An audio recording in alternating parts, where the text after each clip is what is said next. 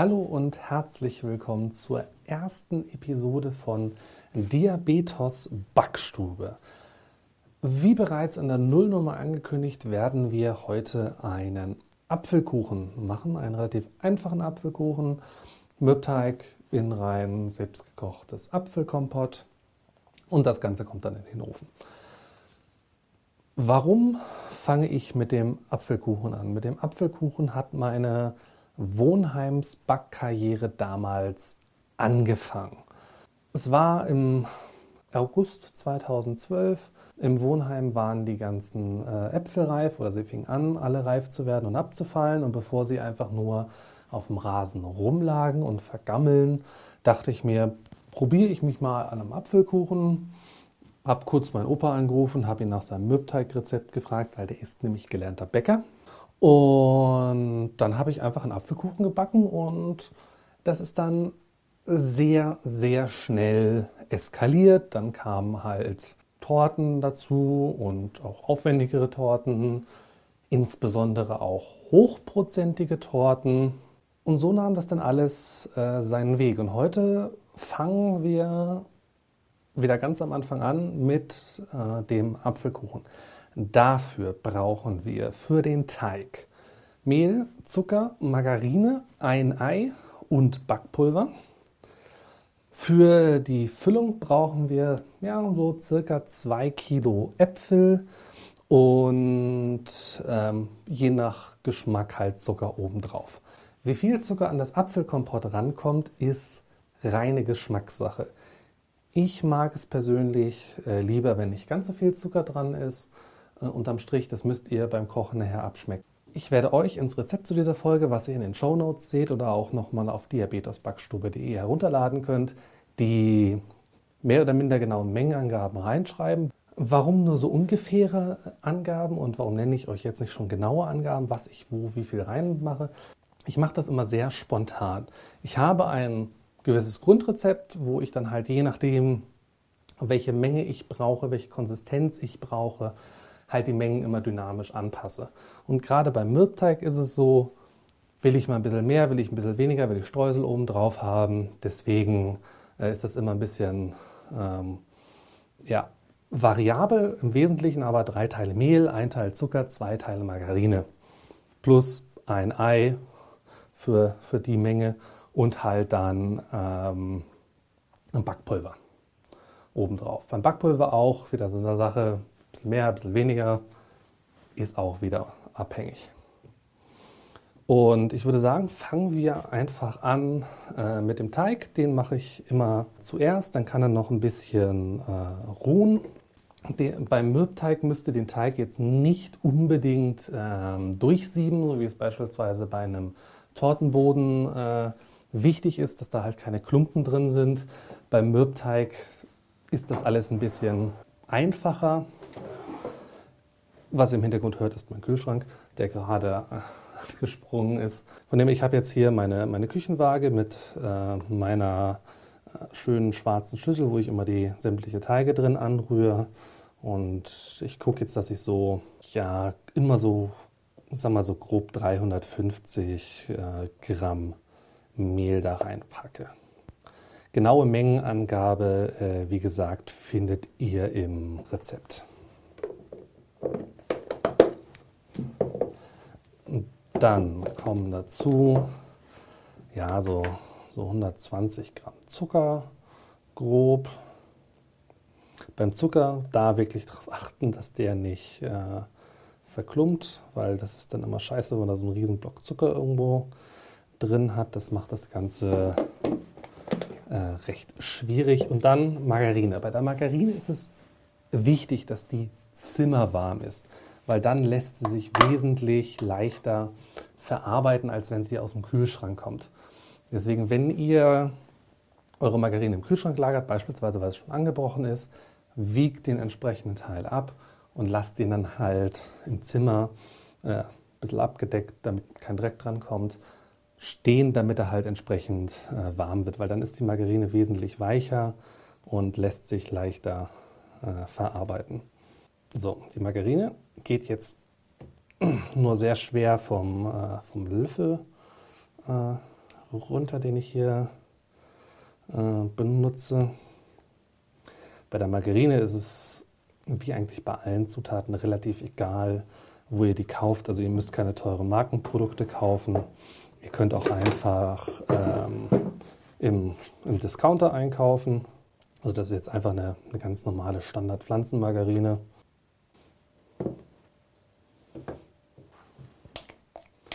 So, ich habe jetzt so circa 210 Gramm Margarine äh, an den Teig getan. Jetzt muss ich euch einmal mitnehmen in den Kühlschrank, weil jetzt brauche ich nämlich Eier.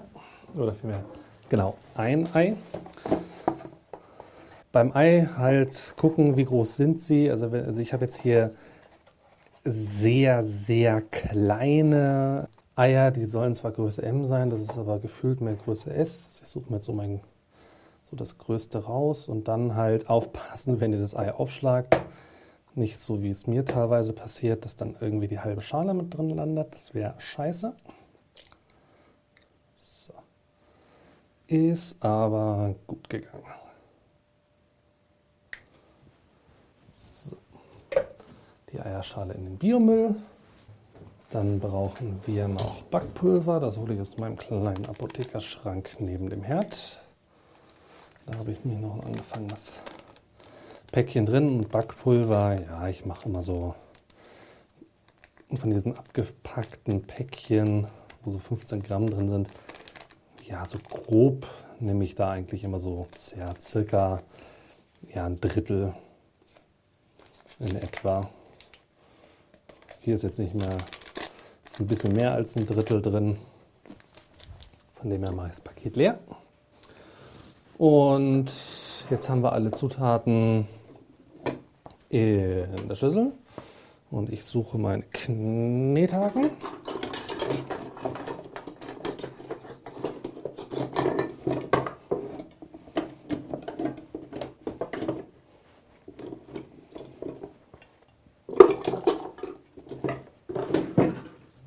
So, ich habe meine Knickhaken.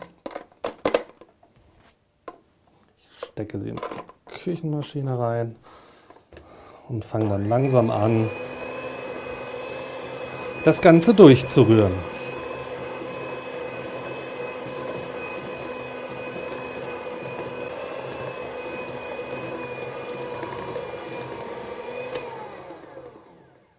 Wenn ihr keine Küchenmaschine habt, könnt ihr das natürlich selbstverständlich auch äh, mit den Händen äh, machen. Der Teig wird relativ schwer, also wenn, dann müsst ihr wirklich die Knethaken draufsetzen und nicht irgendwie den äh, Aufsatz zum, zum Sahneschlagen. Da werdet ihr sehr schnell an äh, eure Grenzen stoßen. So, ich äh, lasse jetzt die Küchenmaschine ein bisschen arbeiten und dann hören wir uns gleich auf der anderen Seite wieder.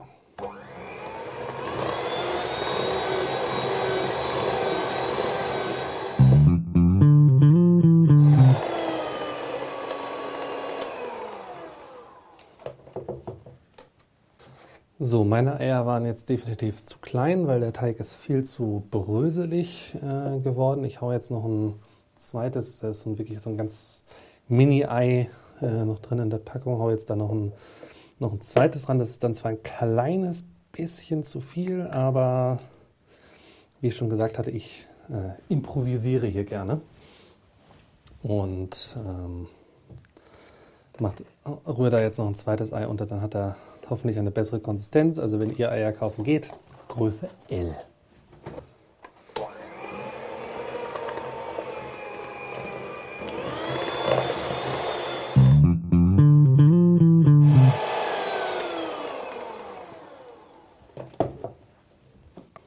So, mit dem zweiten Ei ist er jetzt ein bisschen, ein bisschen pekig geworden.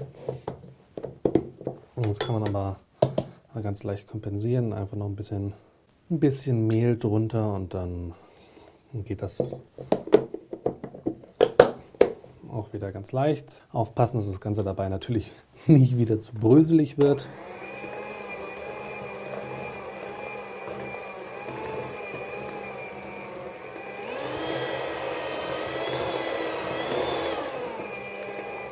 Also ihr hört es jetzt schon, auf der kleinsten Stufe hat meine Küchenmaschine jetzt schon ordentlich Probleme.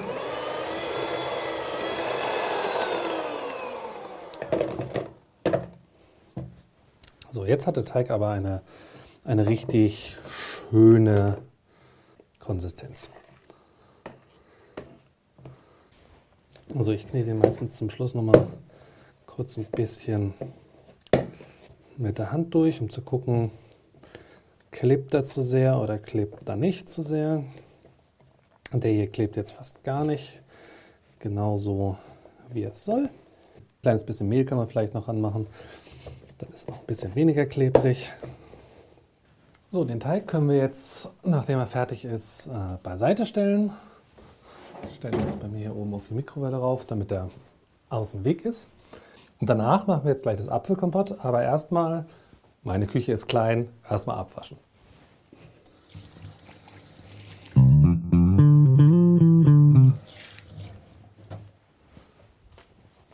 So, nachdem ich jetzt abgewaschen habe, kommen wir jetzt zum ja, ein Stück weit stupidesten Teil der Arbeit, denn jetzt geht es ums Apfelkompott kochen.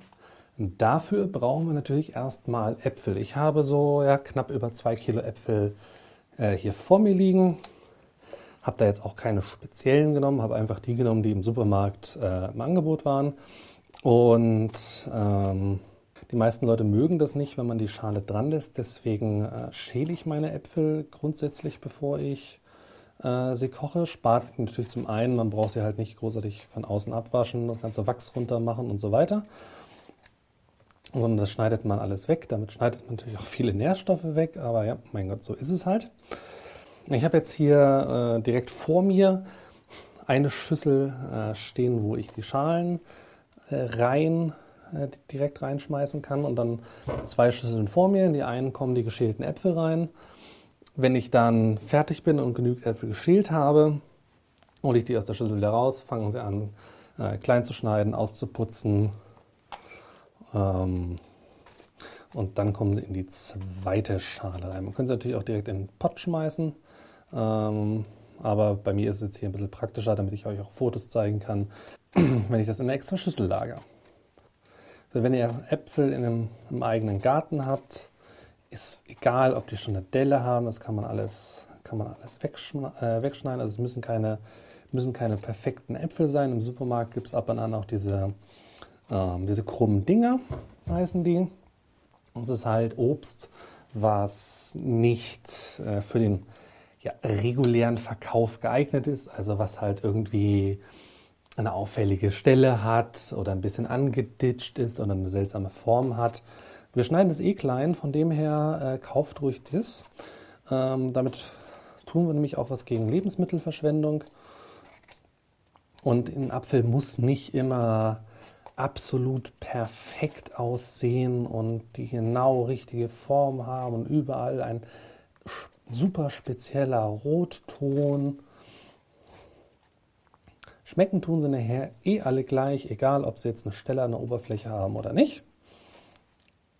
Und ja, so während ich jetzt hier die Äpfel schneide, möchte ich mit euch noch kurz darüber reden, wie es überhaupt zu diesem Podcast gekommen ist. Warum mache ich einen äh, Back-Podcast und ja, was qualifiziert mich dafür? Was mich dafür qualifiziert, ähm, habe ich schon so ein bisschen im Intro anklingen lassen. Ich habe in meinem äh, Wohnheim in Garching sehr, sehr viel gebacken.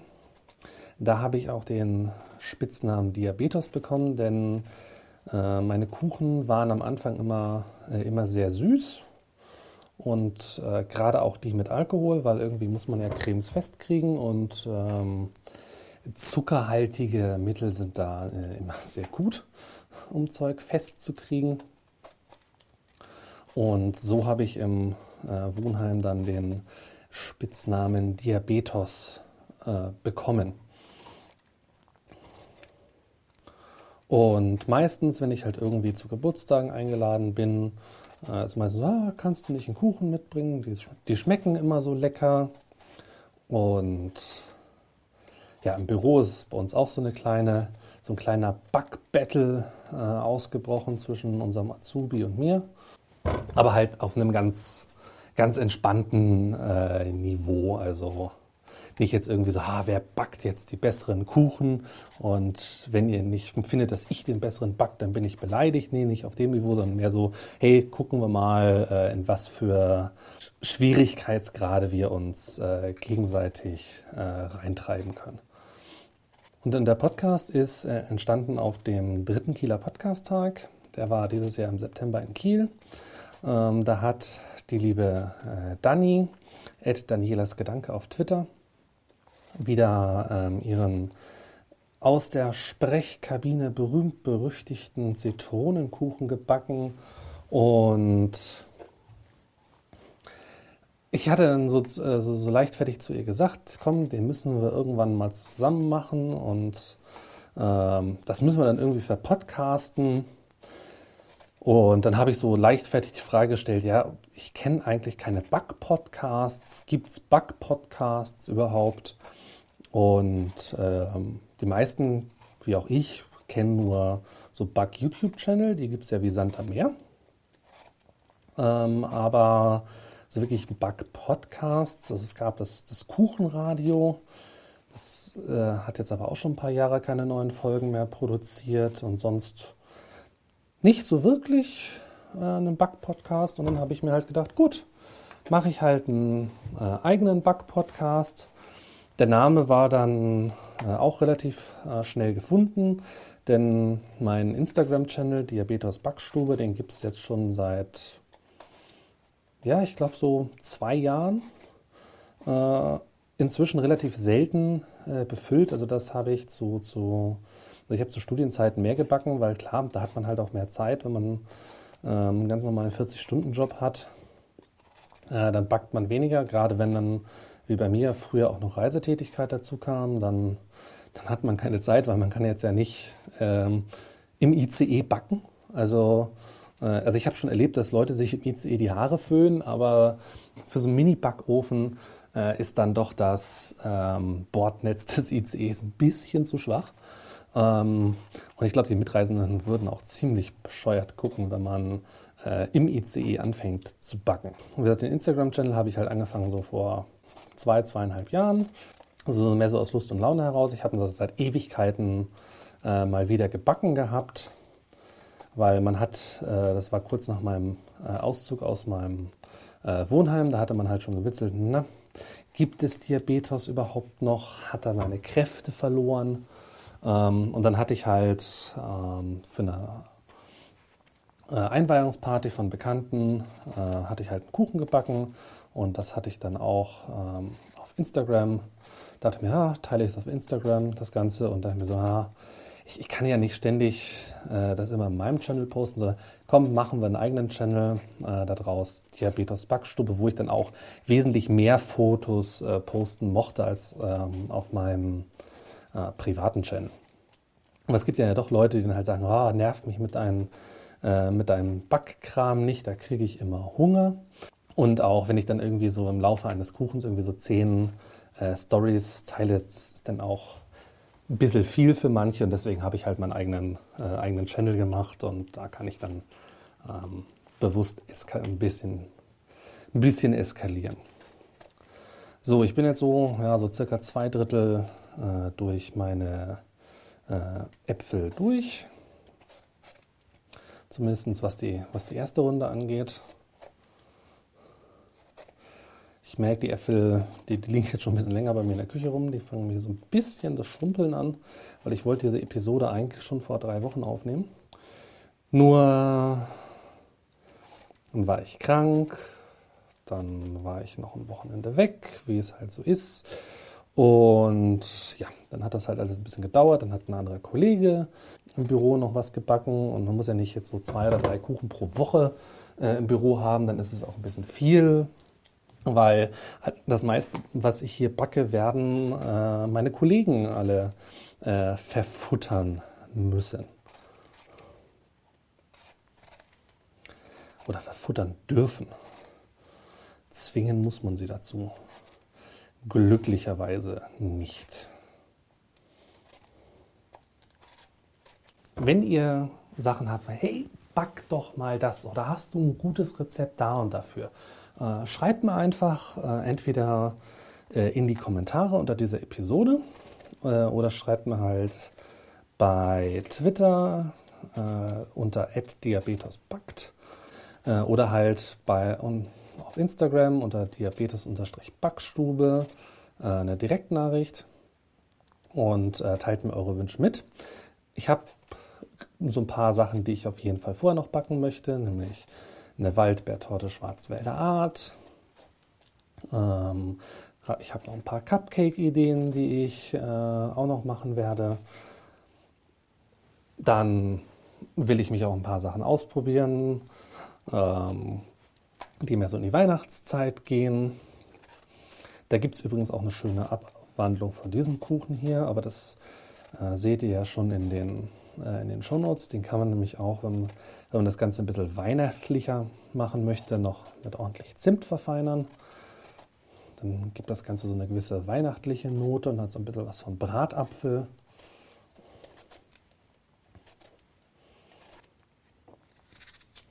Auch wenn ihr diese äh, Rezepte, die ich euch vorstelle, nachbackt, ich freue mich natürlich immer über, über Fotos, Anmerkungen, auch wie man diese äh, Rezepte eurer Meinung nach noch verfeinern kann, denn kein Rezept ist perfekt und Geschmäcker sind verschieden. Also da gibt es immer ganz viele äh, verschiedene Variationen und äh, ich bin ja auch jemand, der ständig Rezepte variiert, so wie ich es gerne hätte. Und deswegen freue ich mich da gerne über eure Anregungen, dass wir da äh, eine schöne Sammlung zusammenkriegen. So, ich bin jetzt durch zwei Kilo Äpfel durch, habe die geschält. Jetzt fange ich sie halt an, jetzt äh, viertel ich sie erstmal, um dann Kerngehäuse rauszuschneiden. Und anschließend schneide ich sie dann in ja, kleine ja, Würfel sind es nicht, halt in kleine Stücke, damit ähm, die dann gleich im Topf schneller klein kochen. Ich mache das immer so. schneide meistens immer erst zwei, drei Äpfel auf. Das habe ich jetzt gerade nicht gemacht, deswegen mache ich da jetzt weiter. Also schneide so, so zwei, drei Äpfel auf, also viertel sie, putze dann die Kerngehäuse raus und danach schnipsel ich sie dann äh, klein. Ich habe jetzt hier zwei verschiedene Messer, ein so ein, äh, so ein ganz kleines und eins mit einer ja, mittellangen Klinge. Welche Messer ihr da verwendet, das, da müsst ihr sehen, was, mit, mit denen ihr am, letztendlich am besten äh, umgehen könnt. Ich persönlich mag es gerade, wenn ich irgendwie mit, mit Äpfeln arbeite, äh, eigentlich nicht irgendwie so eine großen, so eine großen Keulen von, von Messer zu benutzen sondern eher was, was äh, in der, äh, gut in der Hand liegt. Hat auch den Vorteil, die sind ein kleines bisschen stumpfer, da schneidet man sich nicht so schnell in die Finger. Denn ich bin ja doch so ein, so ein kleiner Tollpatsch. Und genau, wie viel ihr äh, wegschneidet vom Kerngehäuse ist euch überlassen. Ich mache eigentlich immer nur so das, das Innerste, weil der Rest ähm, zerkocht schon ist jetzt nicht, dass man den Apfel jetzt, jetzt, pur isst, wo man dann halt so ein bisschen was Hölzernes reinbeißt. Wenn man das einkocht, das, ähm, das verkocht alles.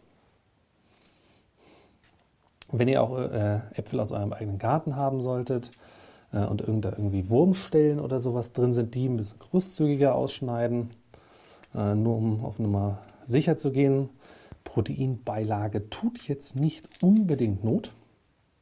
Und ja, ich habe jetzt das letzte Kerngehäuse raus. Dann, ich habe immer so einen kleinen Lappen daneben liegen, weil klar, die Äpfel haben Saft und äh, dann werden halt die Finger feucht. Das ist was, was ich immer ungern mag, gerade wenn ich äh, mit Messern hantiere.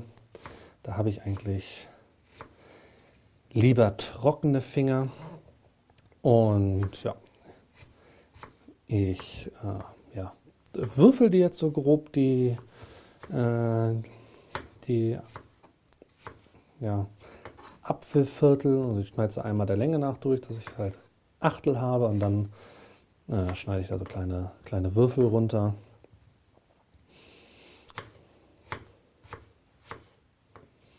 Können wir zwischendurch mal testen. Hm. Sind nicht zu süß, nicht zu sauer, genau, genau in der Mitte. Das heißt, wir brauchen nicht ganz so viel Zucker nachher für den, für den Apfelkompott. Wenn ihr es euch natürlich jetzt einfach machen wollt, könnt ihr natürlich auch fertiges Apfelmus im äh, Supermarkt kaufen. Da dann noch ein paar, paar frische Äpfel reinschneiden oh, und das nehmen. Das geht natürlich auch. Aber ähm, hier in Diabetes Backstube, wir arbeiten nicht mit Backmischungen. Wir arbeiten nicht mit fertigen Lebensmitteln, wir machen alles selber. Das heißt, auch wir kochen unser Apfelkompott selber. Das dauert zwar alles ein kleines bisschen, aber dafür weiß man, was nachher hinterher drin ist. Und natürlich, wenn man sie im eigenen Garten hat, dann, dann ist auch wurscht, wie viele Stellen sie haben, weil kostet ja nichts. Die Sonne scheint, der Regen fällt. Alles, was das vielleicht mal gekostet hat, ist den Baum an sich, wenn man ihn äh, gekauft hat oder wenn man nicht, äh, wenn es ein sehr trockener Sommer ist, vielleicht ein bisschen Wasser. Das Problem hatten wir nämlich äh, im Wohnheim. Da waren die Apfelbäume standen auf unserer Tiefgarage und hatten so nach unten ja so 60, allerhöchsten 70 Zentimeter äh, zum Wurzeln bevor halt die Tiefgarage kam. Dementsprechend, wenn man Sommer hatte, wo es lange trocken war, und das hatten wir teilweise, dann haben die Bäume halt angefangen, teilweise schon Anfang Juli, äh, die Blätter abzuschmeißen und die Äpfel abzuschmeißen, weil sie zu wenig Wasser hatten. Und da haben wir dann abends die Bäume halt immer gießen müssen, weil uns sonst schlicht und ergreifend die Bäume verreckt werden. Rundherum die Grasfläche natürlich alles versiegelt war. Aber wenn ihr halt irgendwo ein bisschen ländlicher wohnt, da ist dann genügend Platz, dass die Bäume wurzeln können und die muss man dann im Sommer auch nicht unbedingt gießen. Wir hatten, ähm, als meine Eltern und ich noch in Schleswig-Holstein gewohnt haben, keine Ahnung, was das für Äpfel waren. Das waren Apfelbäume, die hatten sicherlich schon ihre 60, 70 Jahre auf dem Buckel ähm, teilweise auch wild gewachsen. Das heißt, sich selber wieder, wieder weiter äh, gesät und das waren eigentlich die besten Äpfel, die ich äh, bislang in meinem, in meinem Leben hatte, weil die waren zwar unheimlich klein, die Äpfel, aber die haben super geschmeckt. Ich meine, die waren zum einen super gedüngt, weil hinter unserem Haus ähm, der, der eine große Apfelbaum, der stand genau am Eck äh, vom Grundstück und hinter unserem Grundstück war eine Kuhweide. Also nicht, nicht zu verwechseln mit der Weide der Medienkuh, sondern so echte Kühe. Und die haben immer unter äh, oder im Schatten vom Baum ähm, ihren ja, Liegeplatz gehabt. Und wo die liegen, da verrichten sie halt auch ihre, ähm, ihre Geschäfte. Und dementsprechend ist dieser Baum natürlich sehr, sehr gut gedüngt gewesen. Trotzdem waren die Äpfel relativ klein, aber sie haben gut geschmeckt. So, ich schnipsel jetzt die Äpfel noch ein bisschen, ein bisschen weiter klein und dann hören wir uns gleich wieder, wenn ich fertig bin.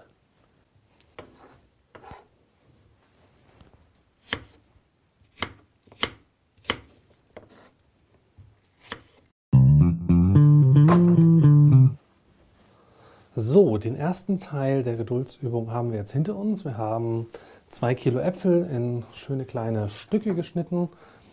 Ich mache da auch noch mal ein Foto davon und packe euch das mit in die Shownotes. Jetzt geht es darum, den Apfelkompott zu kochen. Und damit sind wir bei der zweiten Geduldsübung. Ich habe jetzt so einen mittelgroßen Topf genommen, habe den äh, bei mir auf den Herd gestellt, kämpfe jetzt wie immer mit dem mit der Touch-Bedienung von meinem Herd. Wie ihr hört, ist es ein Induktionsherd und ich mache jetzt circa zwei Drittel der Äpfel, die ich jetzt gerade klein geschnitten habe, packe ich mit 250 Milliliter Wasser jetzt in den Topf rein und lasst ihr so langsam vor sich hinköcheln. Dabei ist es wichtig, dass ihr immer mal wieder umrührt, damit das Ganze nicht anbrennt. Und ich mache da jetzt noch keinen Zucker dran, denn ich lasse es erst alles ein bisschen einkochen und äh, schmeckt dann ab, wie viel Zucker da wirklich ran muss, dass es halt äh, einen guten Geschmack hat. Genau, ganz wichtig, das Wasser darf jetzt am Anfang, äh, sollte es nicht kochen, denn wenn das äh, Wasser verkocht und die Äpfel noch sehr roh sind, dann fangen die nachher unten an anzubrennen und das gibt eine riesen Sauerei. Deswegen gucken, dass das Wasser nicht kocht und jetzt einfach die Äpfel so vor sich hin dünsten lassen. Und das ist jetzt ein kleines Geduldsspiel. Wie gesagt, es dauert ein ein kleines bisschen, bis das äh, alles soweit ist. Ja, zwischendrin immer mal ein bisschen umrühren, dass die Äpfel, die, die oben sind, außerhalb des Wassers, auch mal unten ins Wasser kommen. Und mit der Zeit werdet ihr merken, dass die Äpfel weicher werden und dass man sie zerdrücken kann. Und dann habt ihr auf einmal Apfelmus vor euch. Das dauert jetzt bei mir noch ein Weilchen und äh, wir hören uns wieder, wenn der Herd ein bisschen weiter ist. So, mit der Zeit werdet ihr merken, dass das Wasser, was ihr im Topf hat, natürlich immer weiter die Farbe der Äpfel annimmt. Und wenn ihr so ein bisschen mit dem Kochlöffel so reinstecht, wie ich jetzt gerade, werdet ihr merken, hey, ich äh, schiebe jetzt nicht mehr die Apfelstückchen hinterher, sondern ich fange an, die ersten in der Mitte zu zerteilen. Und so geht es dann jetzt langsam los. Dann könnt ihr den Herd ein bisschen, ein bisschen runterstellen. Denn wenn die Äpfel jetzt langsam anfangen zu zerfallen und das Ganze eine dickflüssigere so Apfelmus-Konsistenz annimmt, äh, müsst ihr aufpassen, da kann euch das Ganze natürlich auch sehr, sehr schnell äh, am Topf anbrennen. So, wenn das Ganze jetzt ein bisschen weiter eingekocht ist und so langsam so eine ja, apfelmusige Konsistenz annimmt, dann können wir jetzt langsam anfangen, das Ganze abzuschmecken. Ich gehe jetzt einfach mal hier so mit so einem Löffel und Pott rein. Na, halb. Das war heiß. Und die Äpfel haben eigentlich schon eine ja, sehr, sehr gute Süße. Da muss jetzt eigentlich gar nicht großartig äh, viel dazu. Ein kleines bisschen Zucker äh, mache ich rein, weil ich weiß, Kollegen, das sind Naschkatzen. Da kann man ein bisschen, ein bisschen Zucker reintun. Ich habe es jetzt hier so, Pi mal Daumen gemacht. Ich stelle jetzt wieder Zucker auf meine Waage. Ja, habe jetzt so 40 Gramm Zucker circa rangehauen. Wie gesagt, hängt sehr stark davon ab, wie süß oder sauer eure, äh, eure Äpfel sind und wie süß oder sauer ihr das natürlich äh, mögt. So, ich rühre das Ganze jetzt hier unter und lasse das jetzt noch ein bisschen weiter köcheln, denn die Konsistenz gefällt mir noch nicht ganz. Das ist noch ein bisschen flüssig. Wenn es bei euch auch noch äh, so ein bisschen flüssig ist, einfach äh, auf kleiner Stufe auf dem Herd stehen lassen ähm, und dann reduziert das mit der Zeit ganz von alleine ein. So, ich habe jetzt das Ganze noch so, ja, circa 15 Minuten vor sich hin köcheln lassen. Und es köchelt auch immer noch, wie ihr so im Hintergrund hört. Und jetzt hat das Ganze die richtige äh, Konsistenz. Ich stelle jetzt den Herd runter. Das ist noch so ein bisschen versichern. Und jetzt die letzten Apfelstücke, die wir vorhin zurückgelassen haben, die packe ich jetzt äh, mit in den Apfelmus. Und dadurch haben wir nachher im finalen Kuchen, Entschuldigung, musste dann noch ein kleines Stückchen kurz naschen. Ich bin ja eine kleine Naschkatze. Ähm, dadurch haben wir dann nachher im finalen Kuchen so einen, äh, so einen schönen Mix aus ähm, Apfelmus und auch Stücken, wo die Konsistenz so ein bisschen fester ist, dass man so ein bisschen äh, einen Biss hat. So, das Ganze lasse ich jetzt vom Herd so ein bisschen vor sich hinziehen. So, und jetzt widmen wir uns wieder unserem Teig. Der hat ein bisschen Zeit zu ruhen. Ich habe jetzt hier vor mir eine 26 cm runde Kuchenform, habe den Boden schon mit, man hört es vielleicht, Backpapier ausgekleidet und ich fette jetzt den Rahmen noch ein bisschen ein. Außenrum, damit es da nicht ganz so fest backt nachher und der schön rausgeht. Ich nehme einfach so einen Silikonpinsel und ein bisschen äh, von der Margarine. Ich habe auch festgestellt, auch bei, bei meinen Silikonformen, die ich hier habe, ist das leider Gottes nötig, auch wenn es natürlich ohne praktischer wäre. So, und jetzt der, der Teig hat jetzt ein bisschen geruht, klebt auch überhaupt nicht mehr, sehr schön. Und davon nehme ich jetzt so drei Viertel ab, ein Viertel lasse ich mir übrig. Weil damit machen wir nachher äh, obendrauf noch Streusel. So, ich nehme jetzt die drei Viertel und packe die auf den Boden und fange halt an, die jetzt äh, zu verteilen. Dabei ist es wichtig, dass ihr den Boden nicht zu dick macht. Gerade wenn ihr jetzt so wie ich einen Klumpen Teig in die Form packt, dann läuft man Gefahr, dass der Boden in der Mitte sehr, sehr dick ist. Deswegen schiebt möglichst viel Teig mit so kurzen Bewegungen Richtung Rand, damit wir ihn da gleich hochziehen können. So, wenn ihr den Teig auf dem Boden verteilt habt, dann könnt ihr jetzt mit den Fingern so den Rand so ganz leicht hochziehen.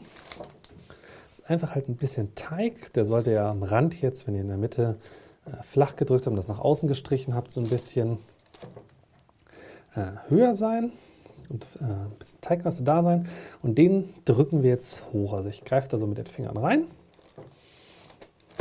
und ziehe das dann und drücke das so Richtung Rand hoch, damit wir da so einen schönen Rand haben. Wenn irgendwo mal das ein oder andere Loch entstehen sollte, kein Problem, das können wir gleich alles kitten. Jetzt bei mir, ich habe jetzt hier zum Beispiel am Boden ein paar Löcher, aber an anderen Stellen noch durchaus ordentlich Teig.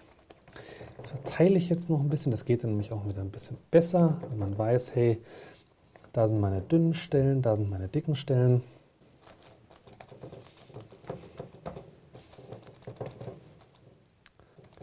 Also ihr müsst den Teig nicht, nicht sonderlich schön da reinmachen. Hauptsache, er ist drin und er ist nicht zu dünn. Also ihr solltet das Backpapier auf keinen Fall durch den Teig durchsehen. Dann ist der Teig definitiv zu dünn. Fixiere jetzt noch ein bisschen meine Ränder. Gleich noch ein paar Unebenheiten aus hier. Wenn ihr den Teig am Rand andrückt, solltet ihr darauf achten, dass der so 2-3 ja, mm dick ist. Der braucht nicht bis ganz hoch gehen. Es reicht so, wenn ihr so ja, einen halben Zentimeter bis Zentimeter unter dem oberen Rand aufhört. Wir werden den eh nicht gleich komplett auffüllen mit dem Apfelmus. So, dann habt ihr natürlich unfassbar fettige Hände. Ich wasche die mir kurz, dass die nicht ganz so kleben. Und dann nehme ich jetzt mein Apfelmus, was jetzt hier auf dem Herd noch ein bisschen nachgezogen habe, und kipp das da rein. Und verteile das dann da drin komplett gleichmäßig. Wenn die Stücke, die ihr zum Schluss reingeschmissen habt, noch ein bisschen fest sind, kein Problem. Das Ganze kommt ja gleich noch in den Ofen. Da werden die dann auch noch mal ein bisschen weicher. Und wenn das noch so ein bisschen flüssig ist, ist auch kein Problem. Auch das verbackt sich gleich. So, ich mache jetzt kurz den Backofen an. Den stelle ich auf Umluft bei ca. 170 Grad. Und jetzt drücke ich alles das, was über von dem Teig am Rand, der über der Apfelmasse steht, so ein bisschen runter, dass der halt nicht oben übersteht, sondern halt schön mit der Apfelmasse abschließt. Natürlich ein bisschen darauf achten, dass ihr mit dem Finger nicht in die Apfelmasse fasst, weil die ist noch warm. So, und dann habe ich ja vorhin noch ein bisschen Teig übrig gelassen, unseren Mürbteig. Und so wie er ist, können wir den jetzt natürlich nicht für für Streusel so ohne weiteres verwenden, weil dafür klebt dann noch ein bisschen zu viel, ist ein bisschen viel zu viel zusammen. Ich packe jetzt noch hier noch so, ja, eine Handvoll Mehl und noch ein bisschen Zucker ran, dass der Teig ein bisschen gröber wieder wird und ein bisschen krümeliger wird.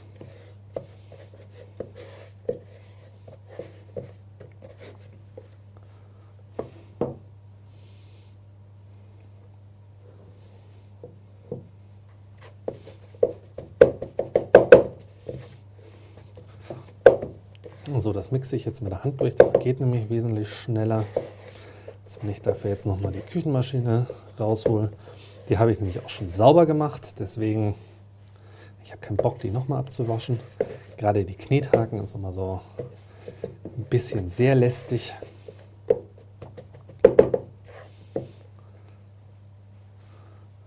Ja, und dann wird jetzt so langsam der Teig äh, wieder bröselig. Und wenn das bei euch nicht direkt tut, kein Problem. Einfach noch ein bisschen mehr Mehl ranhauen.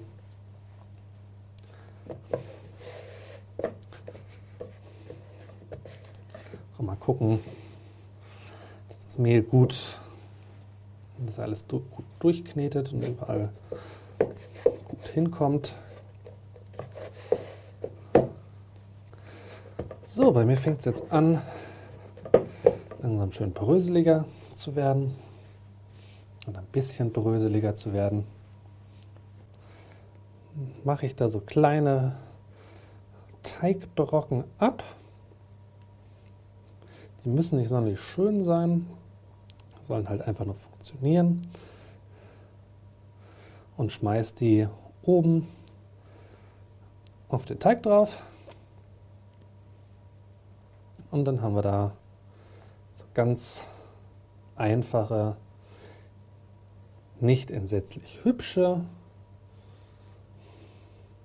aber ein paar Streusel obendrauf. Ihr könnt natürlich auch, wenn ihr ein bisschen äh, anspruchsvoller unterwegs seid, das Ganze auch ausrollen und dann Muster einschneiden und dann halt einen gedeckten Apfelkuchen daraus machen. Aber da müsst ihr dann darauf achten, dass der dass das Apfelmus unten drunter nicht zu flüssig ist. Weil wenn natürlich oben eine Decke drauf ist, dann verdampft das Ganze nicht so gut. So, ich habe jetzt meine, meine Bröckchenstreusel auf den Kuchen gepackt. Und jetzt geht es ab in den Ofen dafür. So, ich habe das Ganze jetzt in den Ofen geschoben bei ca. 170 Grad Umluft und lasse das Ganze jetzt ja so 15, 20 Minuten backen und dann schaue ich mal nach, wie weit der Kuchen so ist. Kurzes Zeitfenster für euch. In der Aufnahme sind jetzt eine Stunde 45 Minuten vergangen vom ersten Handstrich an.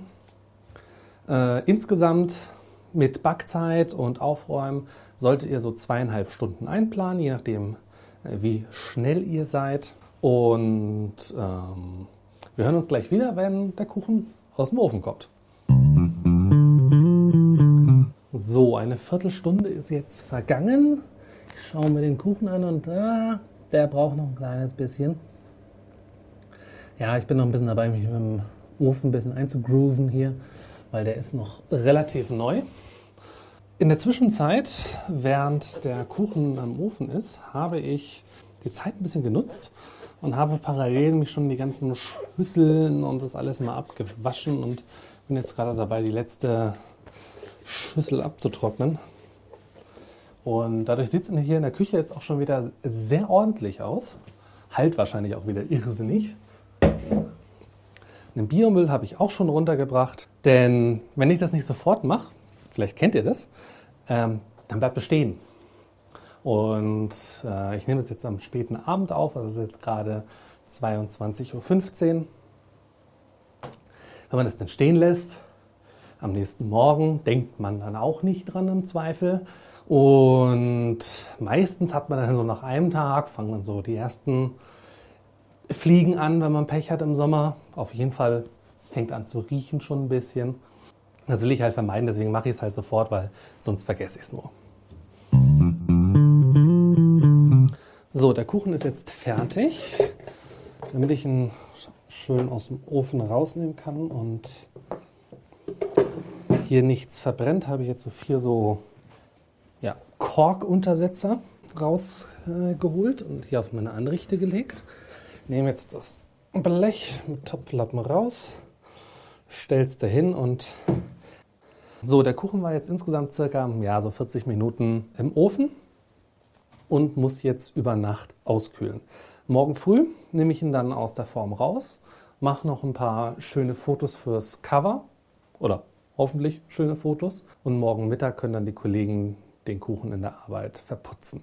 Ich bedanke mich fürs Zuhören. Das war die erste Episode von Diabetes Backstube. Das Rezept, die Fotos findet ihr alles in eurem Podcatcher. Wenn euer Podcatcher das nicht anzeigen kann, kein Problem, geht auf www.diabetes-backstube.de. Dort findet ihr alle Fotos und das Rezept zum Nachbacken. Wenn euch diese Episode und das Rezept gefallen haben, lasst doch einfach auf der Webseite einen Kommentar da oder auf Twitter oder auf Instagram. Auf Twitter findet ihr diesen Podcast unter diabetosbackt. Auf Instagram findet ihr diesen Podcast unter diabetos-backstube. Und wir sind natürlich auch bei Apple und bei Spotify. Vielen Dank fürs Zuhören und bis zum nächsten Mal. Ciao.